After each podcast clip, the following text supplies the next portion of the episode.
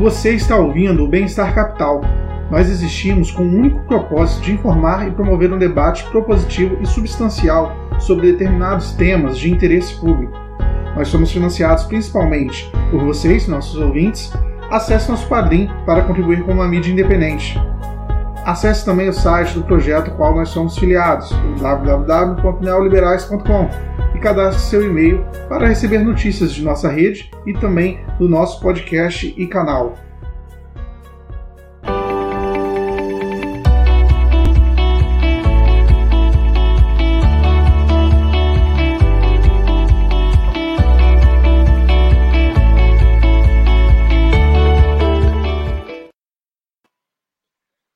Olá pessoal, boa tarde. Eu me chamo Luiz Lompreta e hoje a gente vai dar continuidade à nossa série de lives que posteriormente irão ser postadas lá no nosso podcast do Bem-Estar Capital, em parceria com o Evolucionários e também com o, a galera do Centrismos. E hoje eu estou ao lado do João Pedro e do Felipe para entrevistar e bater um papo com o Samuel Emílio, que é, hoje é candidato a vereador na cidade de São Paulo. Então, se você ainda não conhece o nosso trabalho, não deixe de se inscrever no nosso canal, seguir as nossas redes sociais para que você não perca nenhuma das lives que vão ser feitas daqui para frente, tá? Então, primeiro eu gostaria de agradecer a presença do Samuel Emílio. Muito obrigado por aceitar o nosso convite e espero que nosso bate-papo hoje, hoje seja muito produtivo. Então, Samuel, eu queria dar início ao nosso bate-papo, pedindo para que você se introduzisse, né, é, contasse um pouco da sua história. Eu sei que você é de Minas, mas você atualmente é candidato por São Paulo. Como é que é, você fez essa transição e, e, por que você decidiu se candidatar ao cargo de vereador em São Paulo? Boa, Luiz. Muito obrigado pelo convite. Tudo bom, pessoal? Boa tarde. Eu nasci no interior de Minas, eu nasci numa família periférica, comecei a trabalhar muito cedo, com seis anos, lavando copos no bar. É, com nove, eu brinco que eu fui promovido, virei vendedor de uma casa de ração, vendi ração de cachorro até os meus 17 anos. Então, além de falar de política, se tiver alguém aí precisando de uma consultoria em como dar banho em cachorro, qual a ração que escolhe, pode me procurar também. E, e, por sorte, nasci numa família que acreditava muito na importância da educação. Então, isso fez com que eu, aos 12 anos, conseguisse uma bolsa na escola particular, tive acesso à melhor educação da cidade e vim para São Paulo, assim como a maioria das pessoas, para estudar e para trabalhar. Comecei na engenharia de materiais, me mudei para engenharia de produção, mas o que mais me marcou nesse período de graduação, né, eu acabei me graduando em engenharia de produção, mas o que mais me marcou foi que é, no meio da faculdade eu já tinha percebido que os problemas que eu queria resolver não eram problemas matemáticos, eram problemas sociais. Mas a engenharia não estava sendo suficiente. Foi nesse momento que eu comecei a estudar muito sobre gestão pública, sobre política. Encontrei uma organização chamada Educafro, que há mais de 40 anos trabalha com inclusão social e racial no ensino superior Tive a oportunidade de ser o coordenador do setor de políticas públicas dessa organização por mais ou menos um ano e meio. E após essa experiência, né, o meu papel lá era basicamente representar a sociedade civil no relacionamento com o governo. Depois de alguns anos fazendo isso, você começa a perceber que é, no Brasil o que falta não são boas ideias, né? O que faltam é o que falta é vontade política, assim, é boas ideias para transformar a educação, para transformar a nossa saúde pública, infraestrutura. A gente já tem, a gente já sabe o que precisa fazer, mas falta gente que tenha cunhão para é, arcar com um ônus político de você bancar essas coisas que realmente vão fazer o Brasil avançar. Então, é, isso acabou me frustrando muito, assim, porque eu ouvia muito político falar, pô, essa ideia de vocês é legal, mas ano que vem é no eleitoral, eu não posso mexer com isso agora. É, isso foi o que me fez começar a falar para as pessoas que eu queria trocar os políticos. Depois é, de algum tempo falando isso, eu conheci uma pessoa chamada Tabata Amaral, ela estava criando um movimento de renovação política, eu acabei me tornando coordenador nacional desse movimento logo em seguida, e durante dois anos coordenei é, esse movimento chamado Acredito, que é um movimento de renovação. Apoiei 28 candidaturas de três estados diferentes, de oito partidos diferentes, todo mundo se candidatando para tentar o primeiro mandato. E quatro dessas pessoas foram eleitas em 2018. Então, acho que essa foi uma das experiências que mo me mostrou que quando a sociedade civil se organiza para enfrentar um problema, para enfrentar um desafio, ela, ela é capaz de superar qualquer obstáculo rumo à transformação social. Assim. Então, isso foi o que me deu energia para começar a montar uma candidatura agora em 2020 aqui em São Paulo. É, durante algum tempo, eu confesso que eu tentei terceirizar. Então, é, durante uns três meses, eu fiquei procurando outros jovens. É, eu queria muito apoiar uma candidatura negra aqui em São Paulo em 2020, porque das 28 pessoas que eu apoiei em 2018, 13 eram negras, mas nenhuma delas foi eleita. E isso foi o que me fez entender que para é, reduzir as barreiras para as pessoas negras, eu precisava investir mais energia. Então, eu procurei essa pessoa, não encontrei alguém com uma visão de mundo mais equilibrada, é, que tivesse competitividade, né, também, porque também não adianta você apoiar alguém que está começando, que não tem chance de ganhar. Então, depois de uns três meses fazendo isso, eu comecei a montar a minha pré-campanha e estou aqui hoje para a gente conversar um pouco sobre inclusão produtiva, que é a minha principal bandeira aqui é, nas eleições esse ano. Acho que é uma forma da gente. Tem muita gente que fala aí que é, a gente não pode dar o peixe para as pessoas, a gente tem que ensinar a pescar, né? É, mas o município não, não, ensina as pessoas a pescar também. Então você vai tirar o peixe, mas sem ensinar as pessoas. Então, inclusão produtiva é como se fosse isso, né? Capacitar as pessoas para acessar o mercado de trabalho, conectar elas com o mercado de trabalho, ajudar elas a empreender, caso elas queiram, né? Reduzir essa burocracia no empreendedorismo, dar um acesso ao crédito e tal. Enfim, a gente vai conversar mais sobre isso. Mas estou muito feliz de estar aqui hoje. Vamos que vamos.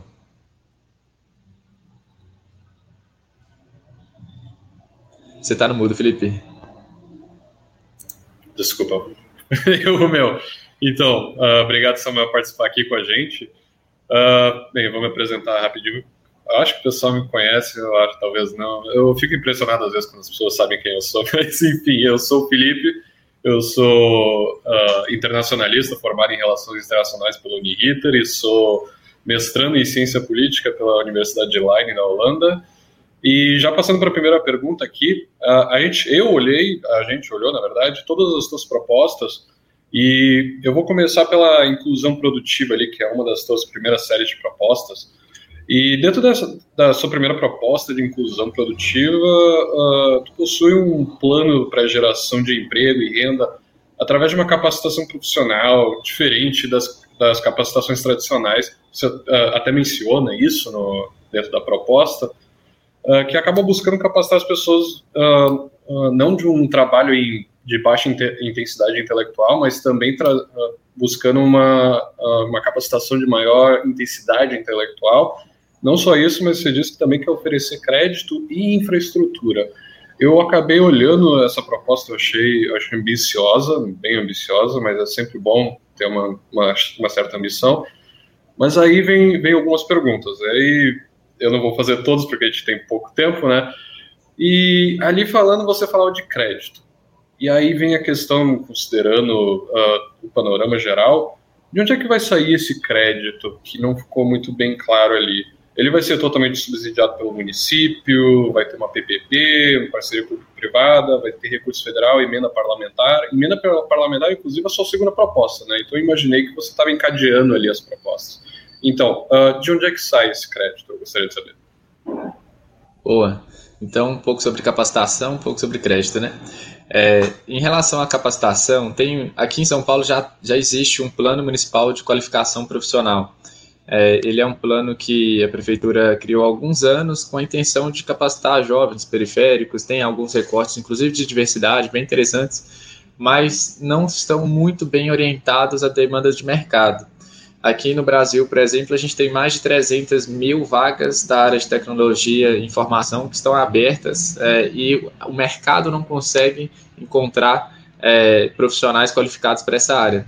Eu fico imaginando por que é que os municípios, especialmente município como São Paulo, né, que reúne tantas startups, tanta gente da área de tecnologia, por que é que a gente não começa a capacitar em massa as pessoas para que elas consigam ocupar essas posições é, de desenvolvimento, tecnologia, trabalho com, tecno, com TI no geral dentro dessas organizações, né? Acho que é interessante a gente capacitar as pessoas para elas serem cozinheiras, é interessante capacitar para ser jardineiro, para eletricista e tal, mas é, eu, eu, sinto que não seria de uma grande dificuldade também capacitar as pessoas para trabalharem com TI, por exemplo, dado que essa é uma demanda do mercado.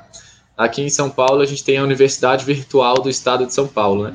É, é uma forma, agora no meio da pandemia, que a gente já percebeu que é bem mais barata de você conseguir levar acesso à educação para dentro da casa das pessoas e permitir que elas se capacitem.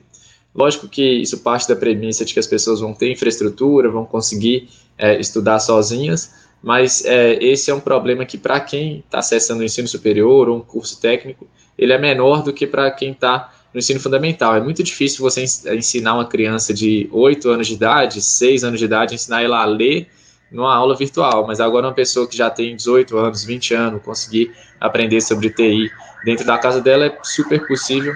E, e aí, mas o principal ponto por trás disso tudo é que o município precisa pegar esse plano de qualificação profissional e conectar ele com as demandas do mercado. É, e isso vai fazer com que a gente consiga efetivamente incluir as pessoas de maneira produtiva dentro é, do município de São Paulo, é, para não desperdiçar os talentos que são é, hoje orientados para alguns cursos que talvez não tenham essa demanda. Assim. Então, o primeiro ponto é esse, desse Plano Municipal de Emprego e Renda, que a gente, inclusive, chamava Plano Municipal de Inclusão Produtiva. Eu explicava isso para as pessoas, ninguém entendia nada. É, e aí a gente transformou em Plano Municipal de Emprego e Renda, que na minha visão significa bem menos, mas é o que as pessoas entendem. É, então, o primeiro ponto é esse: é de pegar essa qualificação profissional, conectar ela com a demanda de mercado e, preferencialmente depois, ajudar essas pessoas a, se, a, a fazer esse match com as vagas que elas poderiam acessar. Porque se você pega uma pessoa com 20 anos que mora no Capão Redondo hoje, mesmo que ela faça um curso de TI, é, de qualquer, né, TI é um, é um nome muito amplo, né, assim, tem várias coisas que as pessoas podem aprender dentro de tecnologia de informação. Mas suponhamos que ela é, aprende a desenvolver só, só mobile, especificamente mobile. É, não necessariamente ela vai conseguir acessar uma vaga no mercado de trabalho. Então, o município pode, de alguma maneira, ajudar a fazer esse match, especialmente para vagas menos qualificadas, é, é, ainda mais difícil para as pessoas é, conseguirem acessar o mercado. Então, se alguém trabalha como vendedora, né, a pessoa aprendeu a ser vendedora em um curso, mas ela também mora lá no Itaquera, e ela pode trabalhar numa loja de roupas aqui em Pinheiros, dificilmente ela vai conseguir ter essa rede, esse networking que vai conectar ela com a vaga em Pinheiros. Então, a Prefeitura de Vitória está fazendo um negócio, é bem interessante, isso é mais do executivo do que do legislativo, mas é, é uma espécie de um Tinder do emprego, assim, de, de cadastrar as pessoas desempregadas de um lado, as pessoas, as vagas de emprego do outro, e fazer esse match. Então, dá para o município ajudar nessa capacitação, nessa conexão com o mercado de trabalho e criar programas orientados para a demanda do mercado. Na parte do acesso a crédito, é, para microempreendedores, essa é uma das etapas né, que a gente precisa é, fazer para que o, o, o, empreendedor ou a empreendedora consiga efetivamente se formalizar e ser incluída é, no mundo do empreendedorismo aqui em São Paulo. O que, que significa isso? É, suponhamos que a dona Arlete, a minha mãe chamava Arlete, inclusive, é, ela tra trabalhava vendendo salgados. A vida inteira ela trabalhava vendendo salgados. Suponhamos que ela morava é, ali no Belenzinho, na Zona Leste. É, se a prefeitura não liga lá, não dá um jeito de colocar algum assistente social lá na casa da dona Arlete, ou de alguma forma é, vai lá na ponta e vira para dona Arlete e fala: Olha, dona Arlete, a gente descobriu que a senhora vende salgado, é, a gente quer ajudar a senhora a fazer isso, essa mesma coisa que a senhora faz, só que como uma microempreendedora individual, com é, um acesso a um microcrédito de 500 reais para você comprar uma fritadeira maior, para você fritar mais salgado. Se você já estiver vendendo salgado para o bairro Belenzinho inteiro e seu mercado acabou, é, a gente também está criando uma feira para vender salgados na Paulista toda terça-feira à noite, e aí vai ter lá um espaço para vender salgado também. E aí a gente ajuda a dona Arlete a se formalizar, a gente ajuda ela com um microcrédito, é 500 reais, é 700 reais, mil reais, não estou falando de, é, de dar um acesso a um crédito de 30 mil reais, estou falando de pegar as pessoas que são informais é, e ajudar essas pessoas a se formalizarem e através disso vincular isso a alguma contrapartida. E aí ela vai, a gente vai virar e falar, pô, toma aqui um acesso a um microcrédito, mas para você é, receber, você vai ter que fazer um curso aqui para aprender sobre fluxo de caixa, para aprender sobre marketing digital, para a senhora aprender a vender salgado online. E aí o município cria uma estrutura que incentiva as pessoas a se formalizarem, ao mesmo tempo incentiva elas a se capacitar, é, e depois é um crédito, né? Isso não é jogar dinheiro no ralo, né? Então depois a pessoa vai ter que devolver. É, acho que não é um movimento arriscado. É, São Paulo tem recursos para fazer isso, lógico, se, se a conta disso aí der 10 bilhões de reais, aí não dá para fazer. Mas se você pe pega é, 250 mil pessoas que estão em situação de informalidade, dá um acesso a um microcrédito para elas de mil reais, dá 250 milhões de reais, né? Será que isso é um valor tão significativo perto do orçamento municipal de São Paulo? Isso eu tô falando, assim, são 250 mil pessoas pegando um microcrédito de mil reais no primeiro ano, é, é uma quantidade muito alta de gente que toparia pegar, mas se a gente consegue transformalizar toda essa turma e em três anos eles conseguem pagar essa parada de volta para a prefeitura e tal, acho que dá para fazer com responsabilidade fiscal. É, então, acho que é, esse é o resumo, assim, acho que não é nenhum grande rombo aí da prefeitura, dá para tirar, tirar um pouco disso aí de emenda parlamentar, é, mas tem algum, tem bastante dinheiro até parado aí na prefeitura que se a gente conseguisse redirecionar isso seria muito bom. Só parado em OS tem cerca de 2 bilhões de reais, é, então acho que tem, tem bastante recurso para tirar aí. É, naturalmente, né, alguma coisa vai ser sacrificada, mas a política funciona assim: é você tirar recurso de algum lugar, colocar em outro, e eu não tenho dúvida de que colocar em inclusão produtiva é uma boa decisão. Assim. Respondi? Tentei responder a parte de capacitação de crédito, não sei se eu me alonguei muito.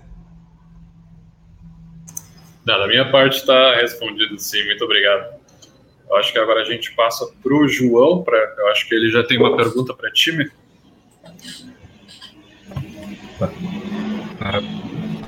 Boa tarde, pessoal. Boa tarde, Samuel. Bom, uh, diferente das suas propostas de inclusão produtiva, é, isso também entra num tópico que foi tema do debate público brasileiro recentemente, é importante também, que é a questão da primeira infância. É, você ataca problemas distintos que você ataca na inclusão produtiva e que não estão necessariamente conectados. Bom, e eu tenho algumas perguntas em relação a esse programa. Uh, a sua primeira proposta ela está relacionada ao CAD único, que poderia explicar a situação é, atual dos dados de primeira infância em São Paulo. É, e os dados do IDEB e outros índices são insuficientes para guiar as políticas públicas é, relacionadas à primeira infância em São Paulo? Os dados do IDEB? Isso. É, a pergunta é basicamente como do... a, a proposta do CAD único poderia é, guiar a condução de políticas públicas relacionadas à primeira infância em São Paulo. Tá. É, bom, posso, pode ser que eu tenha ouvido errado, João, porque deu uma falhada aqui, mas eu vou, acho que eu peguei para responder. É, eu entendi que é o seguinte, né? Como que o, o, a criação desse CAD único da primeira infância realmente ajuda a gente a criar políticas públicas bem desenhadas para a primeira infância é, e acho que você também perguntou por que, que o IDEB não é suficiente, né? Que é o, é, é, é o índice que calcula o desenvolvimento da educação brasileira, assim, em geral. É, olha, o primeiro ponto é que a primeira infância ela começa antes da criança nascer, é, na gestação. Se você perguntar para São Paulo hoje quem são as gestantes que fizeram três acompanhamentos pré-natal ao invés de sete e onde elas moram, e qual é a faixa de renda delas e qual é a cor que elas têm, dificilmente o município vai conseguir te entregar algum dado, porque ele não está, é, esses dados não, eles não estão sincronizados. Talvez eles saibam é, quantas gestantes fizeram três acompanhamentos pré-natal e quantas fizeram sete.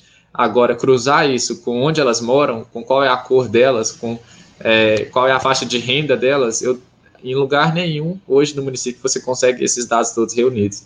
É, então, se o município conseguir, é, é, então, tá dando um passo atrás, né? A, a, uma coisa básica para você desenhar qualquer política pública é você ter informações e dados para tomar decisões em relação àquele grupo que vai ser beneficiado pela política, até para você conseguir metrificar e acompanhar isso ao longo do tempo. Então, idealmente, era para a gente ter no mesmo lugar é, todos esses dados. É, quantas, quantos acompanhamentos pré-natal a gestante fez, depois que a criança nasceu, ela está morando num bairro que tem saneamento básico ou que não tem? No bairro que ela mora tem creche ou não tem creche? A mãe trabalha no centro ou trabalha no bairro? Porque se ela trabalhar no centro, será que é melhor colocar a criança numa creche no centro? É, essa criança nasceu numa família em que o pai é presente ou o pai é ausente? Essa criança nasceu numa família em que os pais são dependentes químicos, alcoólatras? é, tem algum problema de saúde específico que é genético que a gente precisa dar uma atenção especial? Estou assim dando alguns exemplos de dados absolutamente relevantes para a gente conseguir olhar para tudo isso e falar, pô, peraí, vamos sentar a bunda na cadeira aqui, é, olhar para todas essas crianças de 0 a 6 anos que estão aqui em São Paulo, todas as mães que, e todas as gestantes, e ver como é que a gente consegue colocar inteligência nisso aí. Porque isso não é brincadeira, não, pô. Para cada dólar que a gente investe em primeira infância, a gente tem até 7 dólares de retorno na vida adulta dessa criança, porque ela vai ser mais saudável, aí a gente vai ter menos problema de saúde. Ela vai ter um desenvolvimento educacional melhor, aí a gente vai economizar melhor, economizar mais com a educação. Ela provavelmente vai ser menos violenta, e aí a tendência da criminalidade a diminuir, a gente vai economizar com segurança pública.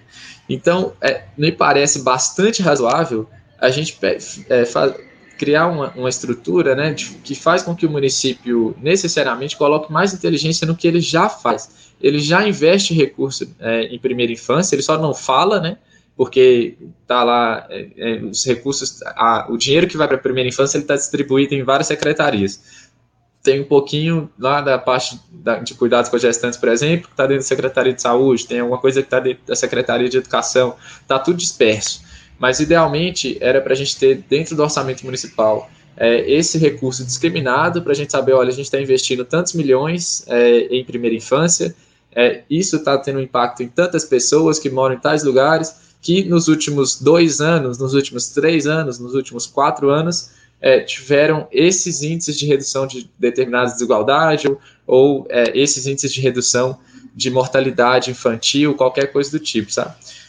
É, então é daí que sai essa necessidade. Assim. Hoje, infelizmente, não tem. E dá um trabalhão. Assim, não, é, não é fácil você criar esse sistema único para reunir todas essas informações mas é o que faz a gente conseguir é, literalmente salvar a vida dessas crianças, economizar dinheiro público, fazer com que o serviço seja entregue de maneira mais eficiente. É, é, meio, é meio vergonhoso, honestamente é meio vergonhoso ter uma proposta, assim, é uma, né, eu estou me candidatando a vereador em São Paulo, uma das maiores capitais, a maior capital da América Latina. Aí é, meio, é bastante vergonhoso ter uma proposta que é criar um cadastro único mas é, é o que o, o, município precisa, assim. Então, a que ponto chegamos, mas é, esse é o ponto. É daí que surge essa ideia do, do cadastro. Pô, interessantíssima a tua ideia do cadastro único. Sim, é lamentável que a gente tenha que fazer isso agora, mas pelo menos alguém está propondo. Então, mas aí você tinha mencionado ali, dentro desse cadastro único, que a gente, uh, a gente veria, no caso, se é ou não dependente químico. E aí, isso, acabou, isso acaba puxando um pouquinho para uma outra pergunta que eu tenho, inclusive, uh, uh, ainda dentro da questão de primeira infância, que você tem um programa de família guardiã. E eu, eu, fiquei, eu, eu fiquei bem interessado nesse assunto, porque é uma coisa que eu já vi lá fora. A gente tem nos Estados Unidos as foster families, que é, são pessoas que acabam ganhando um contra-cheque do governo exatamente para abrigar crianças órfãs. Eu imagino que exista uma certa, uma certa similaridade, mas que não é a mesma coisa. Mas que ainda assim você pode acabar caindo no mesmo problema que eles acabam caindo lá, que é, no caso, as famílias acabam acumulando crianças só para conseguir um, um bônus melhor ali do governo. Então, dentro dessa tua proposta, tem, tem um diferencial, tem alguma coisa envisando isso, já evitando o problema de um, um problema de free riding do, uh, das pessoas? Sim. Sim. É, Para quem não conseguiu ter acesso a essa proposta, né, essa proposta da família Guardiã, ela até já existe em alguns municípios aqui em São Paulo. Oh, ela já existe em alguns municípios aqui no Brasil. É, ela nada mais é do que você permitir que qualquer criança que nasça numa família onde os pais não têm condição de cuidar da criança, então, seja por problemas é, de dependência química, alcoólica, é, ou até é, dificuldades financeiras mesmo, né? Porque às vezes a criança nasce numa família que o pai e a mãe não têm dinheiro para cuidar, assim, isso é muito comum. É, então, pode ser que durante um período seja interessante, ao invés do município acolher institucionalmente essa criança, levá-la para um orfanato, a gente possa deixar ela durante um período com a família guardiã, é, para que ela consiga receber ali carinho, afeto, atenção, amor mesmo. Isso é uma das coisas mais importantes para a primeira infância. E, e depois ela vai para uma família definitiva ou ela é, volta para a família dela caso os pais consigam recebê-la depois de seis meses, é, sete meses, enfim, o período que precisar ali não pode ser muito longo. É, isso é um ponto importante. A família guardiã não pode ficar com a criança é, cinco anos, tem que ter um limite ali, porque é, senão ela precisa adotar definitivamente a criança, né? É, e aí existe essa possibilidade da gente realmente ter algumas famílias que vão falar, pô, então peraí, é, se eu vou receber. Ah, esqueci de citar aqui. É, quem recebe a criança recebe ali um cheque, como é, acho que o Felipe falou agora, né? É, recebe um cheque para cuidar da criança durante um período ali, 200 reais, 300 reais por mês, para que ela consiga pelo menos pagar a alimentação, as necessidades básicas da criança. É, só que, poxa, algumas famílias, assim como o pessoal lua até o, o auxílio emergencial, pode ser que algumas famílias realmente comecem a burlar esse sistema também.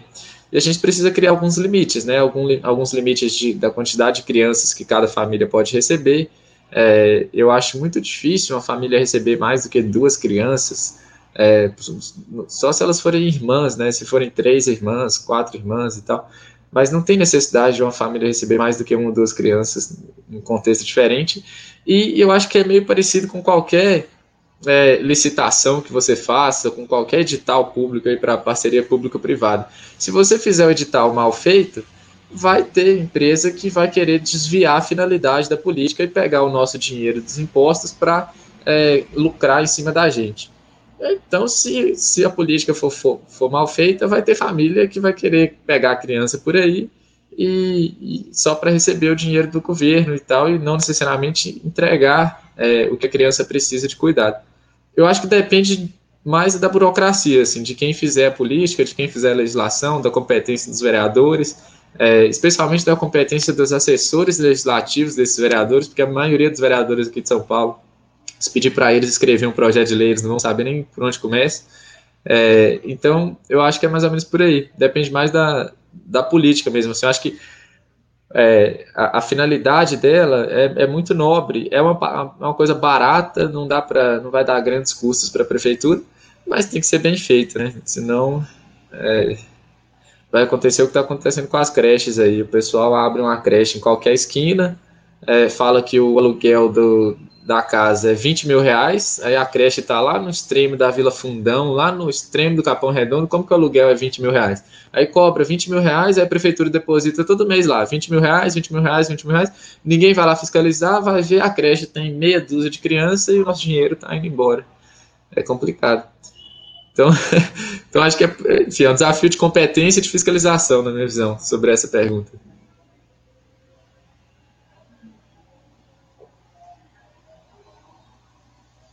Você está no mudo, Luiz? Perdão. É, agora mudando um pouco a, a pauta da, do nosso bate-papo, um projeto muito interessante, talvez um dos mais importantes é, do seu, das suas propostas, é o São Paulo Antirracista. Né? É, e na sua terceira proposta, ela consiste na expansão né, do selo de direitos humanos e diversidade. É, como esse selo poderia gerar uma mudança organizacional nas empresas de São Paulo? É, quais seriam assim, os incentivos? É, os, os, incentivos seriam ampliados e, e as empresas, a, a, conforme as empresas fossem aderindo a, a, esse programa? E ainda dentro desse mesmo ponto do ter, da terceira proposta, é, como você viu, um tema que gerou muita polêmica na época, a ação afirmativa individual, que é um tema que você foca bastante, que foi promovida pela Magalu, que basicamente ela promoveu um processo seletivo que é, reservava a vaga de um determinado cargo para pessoas é, pretas, para pessoas negras. Você acha que esse, esse, tipo de iniciativa se enquadra nessa, nessa ideia que você traz de ações afirmativas que não necessariamente vêm por meio de uma ação estatal, mas sim por meio da ação individual, como no caso de uma empresa? Boa. É... Olha, Luiz, assim, a gente, a gente evidentemente, acho que é consenso já aqui no Brasil, com exceção de algumas pessoas bem é, distantes da realidade, já é consciência que a gente vive um grande desafio racial, né? É, desde que a gente, que os europeus colonizaram o país, a gente teve um período de escravidão que foi muito cruel e depois, infelizmente, o, o, Brasil ele não, ele não fez um esforço de inclusão produtiva com as pessoas que até então eram escravizadas.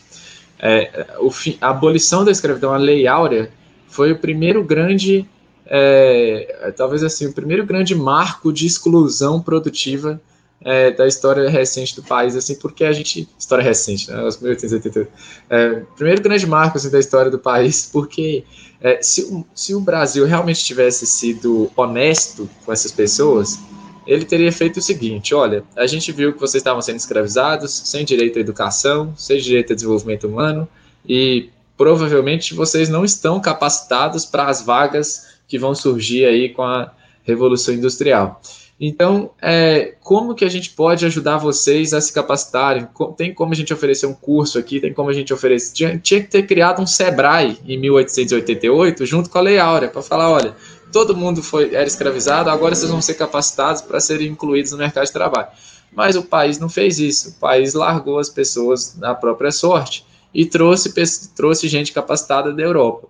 Então, as pessoas negras ficaram é, reféns dos, do, né, das posições do mercado de trabalho mais inferiores. Se elas tivessem escolhido isso, beleza, mas ninguém escolheu, a gente foi refém disso, né? Então, hoje em dia, esse desafio permanece. Como a gente errou lá atrás e ninguém consertou isso ainda, a gente precisa começar a consertar. Uma das formas de fazer isso é criar esses selos de diversidade é, e fazer com que as compras públicas tenham esse critério a ser considerado. Pô, é, se o município vai fazer uma parceria público-privada, se o município vai é, comprar determinado produto ou serviço para qualquer tipo de política pública que a gente esteja desenvolvendo, seria muito interessante se o município virasse e falasse o seguinte: olha, a gente só vai permitir que você é, participe desse edital aqui, dessa PPP, se você tiver pelo menos 20% de pessoas negras nos cargos de liderança da sua empresa. E aí você consegue criar um, um estímulo para a sociedade civil, né, para as empresas, para o mercado, se organizar e aumentar os seus, as suas ações afirmativas para incluir mais pessoas negras dentro dos cargos de liderança. Acho que é, é uma parada assim com zero custos de novo, é, que tem custo tanto financeiro quanto operacional mesmo, assim, e, e faz com que a gente consiga efetivamente pressionar o mercado para aumentar e acelerar a, a inclusão racial dentro dos cargos de liderança. Como o mercado vai fazer isso? Aí fica a cargo de cada empresa. Acho que a, a, Malu, a, a Magalu ela fez um negócio que foi novidade para a maioria das pessoas, né? Ela criou uma cota de 100% para as pessoas negras dentro do processo seletivo dela de trainee do ano que vem. É, em geral, aqui no Brasil, a gente tem cotas, ações, ações afirmativas no formato de cota é, em vários setores. Né? Tem no concurso público, tem, é, tem cotas para mulheres dentro do fundo eleitoral, agora tem algo que se parece com cotas para negros dentro do fundo eleitoral também, mas é importante dizer que as cotas elas são só uma das possíveis ações afirmativas que alguém pode fazer para reduzir qualquer desigualdade. Então, é, isso é uma parada importantíssima, gente. É, se você tem uma desigualdade presente que você quer é, consertar, você precisa criar alguma ação afirmativa que significa investir mais energia, recurso, tempo é, nesse grupo que está minorizado para que ele consiga receber ao longo do tempo mais energia, mais recurso e você consiga equiparar as oportunidades que essas pessoas recebem. É, isso que são ações afirmativas nem sempre você precisa fazer cota. É, tem sistema de voucher, tem vários sistemas. É, aqui no Brasil, então tem que ver o que funcionou aqui no Brasil. Aqui no Brasil, o que a gente tem é, lido, pelo menos na literatura, é que o sistema de cotas teve uma eficiência muito legal e está sendo suficiente para reduzir as desigualdades no acesso à educação, por exemplo. É, pode ser que esse também seja um formato para reduzir as desigualdades no acesso ao mercado de trabalho. Eu acho que a gente está descobrindo isso agora.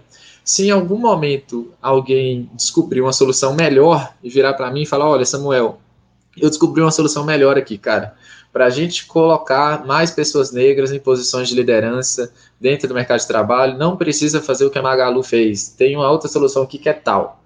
É, eu vou ser o primeiro a falar que sou contra as cotas e ser a favor do que o pessoal propôs. É que agora, com o que a gente tem, é, o melhor que está disponível é isso, é você reservar algumas vagas para conseguir fazer com que as pessoas negras compitam entre pessoas negras e elas consigam acessar essas posições. Depois que elas entram na empresa, também precisa ter ações afirmativas para que elas consigam ser promovidas. Então, é, eu acho que é um processo gigante aí de inclusão racial que precisa ser feito.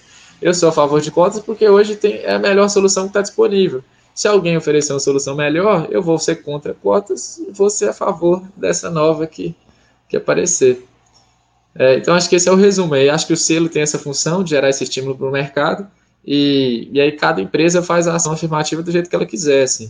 Eu, eu pelo menos, no, eu, durante é, nove meses eu trabalhei como consultor de diversidade e inclusão numa consultoria de cultura organizacional. É, e a gente fez um processo muito legal no, recrutamento e seleção dessa empresa, que em, pouco menos de seis meses a gente saiu de 0% de pessoas negras para 25% de pessoas negras dentro do, dessa organização. Achei super legal o processo, não foi é, necessariamente cotas, a gente selecionou sete pessoas é, no primeiro processo seletivo, das quais quatro eram pretas, então a gente conseguiu fazer um negócio diverso, trouxe inclusão e tal. Acho que cada caso é um caso, assim, o importante é que a gente aumente a inclusão. Bom, uh, pessoal, eu espero que vocês estejam conseguindo me ouvir melhor. Tive que desligar a câmera, minha internet está complicada. Bom, ainda dentro da pauta racial, uh, o movimento negro ele é extremamente heterogêneo em termos ideológicos. A gente tem desde pessoas que estão na extrema esquerda até pessoas que estão ali na centro-direita, na direita. E muitas vezes a, a negritude de alguém, a validade da pauta de uma pessoa é questionada por conta dela não se encaixar em determinado espectro ideológico.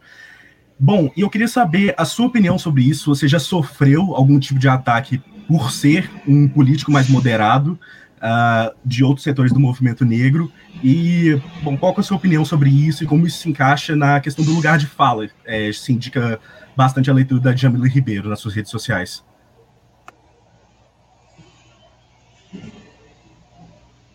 Boa, é, pensei que eu estava no mudo aqui. É, cara, esse ponto é muito importante é, infelizmente, aqui no Brasil, a gente tá tão polarizado que as pessoas, isso acontece com alguma frequência. Se você tem uma pessoa negra que é de direita e ela é, sofre qualquer tipo de racismo, a mobilização é pequena perto de qualquer pessoa negra de esquerda que sofre qualquer tipo de racismo. É, a, a, sociedade civil se mobiliza muito menos. Eu já ouvi até a galera falar assim: ah, bem feito, é, tá vendo? É um negro, de direita aí, ó, é, tem que se ferrar mesmo. É, acho que isso é um entendimento muito superficial do que, que significa, do que, que é a política, do que são as diferentes visões de mundo é, políticas e da possibilidade que as pessoas têm de serem de esquerda, de centro e de direita. Assim, limitar as pessoas negras a serem só de esquerda é mais uma reprodução do racismo que quer definir como é que as pessoas negras devem pensar, agir é, e se comportar, no geral. Então, acho que eu sou. Isso, isso, é algo que eu abomino bastante, assim, nessa é, rotulação das pessoas negras no geral. Eu lembro que eu, pessoalmente, né, eu sou uma pessoa que hoje. A maioria dos meus posicionamentos são lidos como posicionamentos de esquerda, na maioria das vezes, porque eu falo muito de inclusão social, eu falo muito de redução de desigualdades, eu falo muito de desigualdades raciais. Então, as pessoas já me leem como uma pessoa de esquerda, é, no geral. Muitas vezes eu chego no ambiente, só delas verem o meu black, eu tô com o cabelo preso aqui, né, mas isso é um black gigantesco. Elas olham para o meu cabelo e falam, pô, deve ser um negro de esquerda. Eu já ouvi isso muito, assim. E aí, ano passado, eu lembro que na reforma da Previdência, ano passado não, em 2000, é, 2019, é, eu fiz um posicionamento público é, porque a gente precisava, a gente, na verdade, a gente ainda precisa é, equilibrar as nossas contas aqui no Brasil. Então, a gente precisava da reforma. É, a reforma precisava, naturalmente, ela precisava reduzir desigualdades, mas ao mesmo tempo, se a gente não fizesse, a gente estaria sendo irresponsável fiscalmente falando. E eu fiz um post falando isso. Falei, gente, é, existe uma, uma forma da gente pegar esse, esse lixo de proposta de reforma da Previdência que o governo federal mandou e transformar isso dentro do Congresso em algo que reduza desigualdades e seja fiscalmente responsável. Pô, pra quê, cara? É, meu direct foi invadido por um monte de gente falando que eu era um negro de direita, que era um capitão do mato, que não sei o que, papapá. É, e aí é, é, muito desafiador, assim, para quando, quando você recebe a primeira onda de ataques, né? Agora eu já recebi algumas, então tô meio calejado. Mas na primeira vez é muito difícil. É, e aí hoje as pessoas ficam o tempo todo tentando me colocar em algum espectro, assim, tal, mas eu acho muito difícil, porque é, os meus posicionamentos são muito progressistas, é, eu não tenho nenhuma dúvida disso. É, mas muitas vezes eles são lidos como liberais, eles são lidos é, como posicionamentos mais à direita por muita gente. Paciência, assim, eu acho que tá fora do meu controle, assim. É, do que eu vejo hoje, eu tento fazer um esforço para ficar num, num, espectro mais central, mais centro-esquerdo, mas paciência, assim, cada um me lê de um jeito e tal, tô, tô em paz com isso. É, acho que esse é o resumo. Mas, cara, é um grande absurdo, assim, as pessoas é, tentarem rodular as pessoas negras no geral, assim. É, com certeza. E Samuel, é, a gente está chegando aí à reta final do, da nossa live. Queria te perguntar se você topa fazer alguns bate-voltas muito breves de perguntas que, que os nossos fizeram, fizeram. Tem uma aqui do, do Thales. É, o que seria o OS que você comentou, Samuca? Acho que foi na parte da não, não lembro. Não lembro. Uhum. Foi dentro Seria das primeiras. Ah, consigo. Dentro das primeiras propostas de inclusão produtiva. É, de inclusão produtiva. É, sim. É, são organizações sociais assim que é, gerenciam qualquer, não é qualquer na verdade, né? Aqui no caso de São Paulo, que a maioria delas é, são organizações sociais de saúde, né? Que gerenciam hospitais. É. então a galera ficou brava pra caramba com o negócio do SUS aí, né? Ah, estão privatizando o SUS. Mais de 50% do SUS já é privatizado. já são OS que entregam serviço na ponta, assim. É, são, são empresas que, de alguma maneira, conseguiram fazer uma parceria com o governo. E esses hospitais, tem muito hospital que, que é, são empresas que fizeram parceria com o governo e entregam o serviço do SUS, pô. É, então, é basicamente isso. Eu achei muito engraçado. Tiveram várias reações às paradas do SUS que, que eu acho que o pessoal primeiro nem leu o decreto que estava sendo proposto, também não, não, não tem ideia de, de como o SUS realmente é oferecido. Assim. Oh, bacana. Então, ah, uma outra pergunta que a gente teve aqui é o que funciona e o que não funciona na inclusão produtiva, produtiva. Temos evidências científicas disso? O Fernando Moreno perguntou. Cara, tem muita evidência. É, inclusive, é, eu sugiro muito que, para como não vai dar tempo de falar muita coisa, mas depois vocês procurem. É, deixa eu ver se eu consigo mostrar isso aqui. Tem um material que chama Inclusão Produtiva no Brasil. Isso aqui é da Fundação Erimax. A Fundação Erimax contratou uma empresa é, Instituto Veredas, Caminhos em Políticas Públicas, Fundo Praná e Animax. É, eles contrataram uma empresa para fazer um, uma, uma, grande pesquisa no Brasil sobre qual era é, um investimento mais alavanca que o Brasil poderia fazer para resolver os nossos problemas sociais. E aí eles chegaram nessa conclusão de que investir em inclusão produtiva era o que daria o melhor retorno de investimento para o país e conseguiria ao mesmo tempo reduzir as nossas desigualdades, nossos problemas sociais. Então, sugiro muito dar uma lida, está disponível ainda na internet, o PDF. É só digitar aí Fundação Arimax, Inclusão Produtiva, e fazer o download. É muito bom.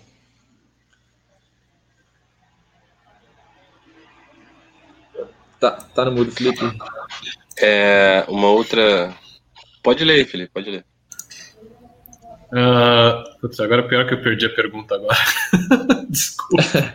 Salve, Samuel. Gostaria que comentasse sobre a economia criativa. Sobre a economia criativa e as possibilidades que ah, ela é. cria nas comunidades excluídas. Boa. É, cara, eu visitei uma escola pública. Na verdade, visitei várias escolas na Chapada Gaúcha, que, apesar do nome, fica na divisa de Minas Gerais com a Bahia e é uma das regiões mais pobres do, do estado de Minas Gerais. Mas lá eles têm uma, uma, é, uma matéria na escola, não é matéria que eu queria falar, tem um nome para isso, mas uma das matérias lá da escola é, é você ensinar sobre educação em cooperativismo. E aí as crianças aprendem a montar cooperativas mirins e elas é, pegam garrafa PET, transformam em esteiras, esteira para deitar, dormir e tal, e vende as esteiras por 10 reais, 15 reais e tal. Aí no final do ano, elas, é, em assembleia estudantil, digamos assim, elas decidem o que elas vão fazer com o dinheiro que elas juntaram. E aí elas, em geral, reinvestem o dinheiro lá na própria comunidade delas e tal. Isso já tirou várias crianças lá da Chapada Gaúcha do tráfico, do crime e por aí vai. E quando você cria formas é, de fazer, primeiro fazer com que a economia seja circular dentro da, da comunidade, é, você consegue fazer com que o, as periferias se desenvolvam mais. É, infelizmente, aqui em São Paulo rola uma parada que é horrível, né? A pessoa ela, ela mora na periferia, é, mas aí ela recebe ali um salário mínimo e quando ela chega na periferia de novo, no final do dia de trabalho, já está tudo fechado. Então ela precisa comprar as coisas que ela quer comprar no centro. Aí ela, ela trabalha, já, ela já ganha pouco, trabalha no centro, gasta no centro e volta para a periferia só para é, efetivamente consumir o que ela gasta, o que ela já comprou. Então o, o dinheiro nunca vai para as periferias. É, e você fazer com que as pessoas gastem lá nas próprias periferias é, um, é uma coisa interessante. É, e, então isso é um pouco dessa parte dessa economia mais circular, assim, né? E aí para você criar algo mais criativo, assim, aqui até já orientado para os nossos desafios de meio ambiente, é, eu fico pensando, será que a gente já não deveria ter criado algum, algum bom incentivo fiscal para empresas que trabalham com painéis solares, para elas encher esses, encherem esses prédios aqui de São Paulo de painel solar para tudo que é lá, é, e você criar formas de, de gerar um, um incentivos para uma economia mais verde, assim, né, que a gente já consiga criar empregos que são mais sustentáveis e gerar gerar empregos mais orientados para a redução de emissão de carbono. É, eu acho que dá para fazer. Acho que exige criatividade mesmo, mas é, acho que não é. Hoje não é pauta do, da atual gestão, assim. Que nem é uma das piores que São Paulo já teve, mas não, acho que não é pauta. Perfeito. É, chegamos aqui no nosso limite de tempo. Gostaria de agradecer mais uma vez a sua presença. Obrigado por aceitar o nosso convite. Agradecer também a galera do Centrismos e a toda a equipe do Bem-Estar Capital, bem como a do Evolucionários. E, Samuel, se você quiser deixar aí as suas redes sociais, para que quem nos acompanhou possa conhecer mais do seu trabalho, também qual é o seu número é, na urna, que se alguém quiser é, te dar essa chance aí para representar na Câmara de São Paulo. E também gostaria, não, não posso esquecer de agradecer ao New Liberal Project, que graças a, a, a essa iniciativa internacional que chegou ao Brasil, a gente pôde fazer e trazer conteúdo de qualidade para vocês aqui através das nossas lives. Então, a palavra é sua, muito obrigado, se alguém mais quiser se despedir aí. Boa, boa. Bom, é só entrar nas minhas redes sociais aí, Samuel Emílio SP, é, praticamente todas as redes, meu número é 40040.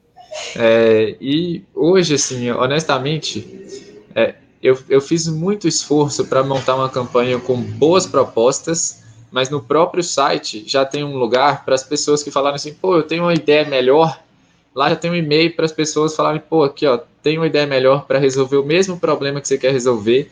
É só me enviar essa ideia, que se ela for melhor mesmo, eu troco pela proposta que você sugeriu porque eu estou zero apegado ao que a gente construiu, eu estou apegado a investir energia da melhor maneira possível para resolver os nossos problemas sociais. Então, existe essa abertura na nossa campanha. Entrem lá no site samuel.sampa.br, envie a proposta para a gente e, assim, hoje, há 16 dias das eleições, tudo que vocês podem fazer para me ajudar é conseguir voto, pessoal. Eu já captei os recursos que a gente precisava, eu consegui montar um bom time, uma boa operação. A gente está todo vapor. Agora a gente precisa de voto. E esse é o pedido que eu tenho para vocês. Votem 40040, mobilizem as pessoas da rede de vocês para conhecer a minha campanha e vamos ganhar essa eleição, entrar na Câmara, fazer um mandato bem feito, quatro anos é, de muita dedicação. Muito obrigado pelo convite, viu, pessoal? Vou sair correndo aqui para a live que eu estou um pouquinho atrasado para a próxima, mas sigo à disposição aí também, vocês têm os meus contatos. Beijão, até mais. Até mais, muito obrigado.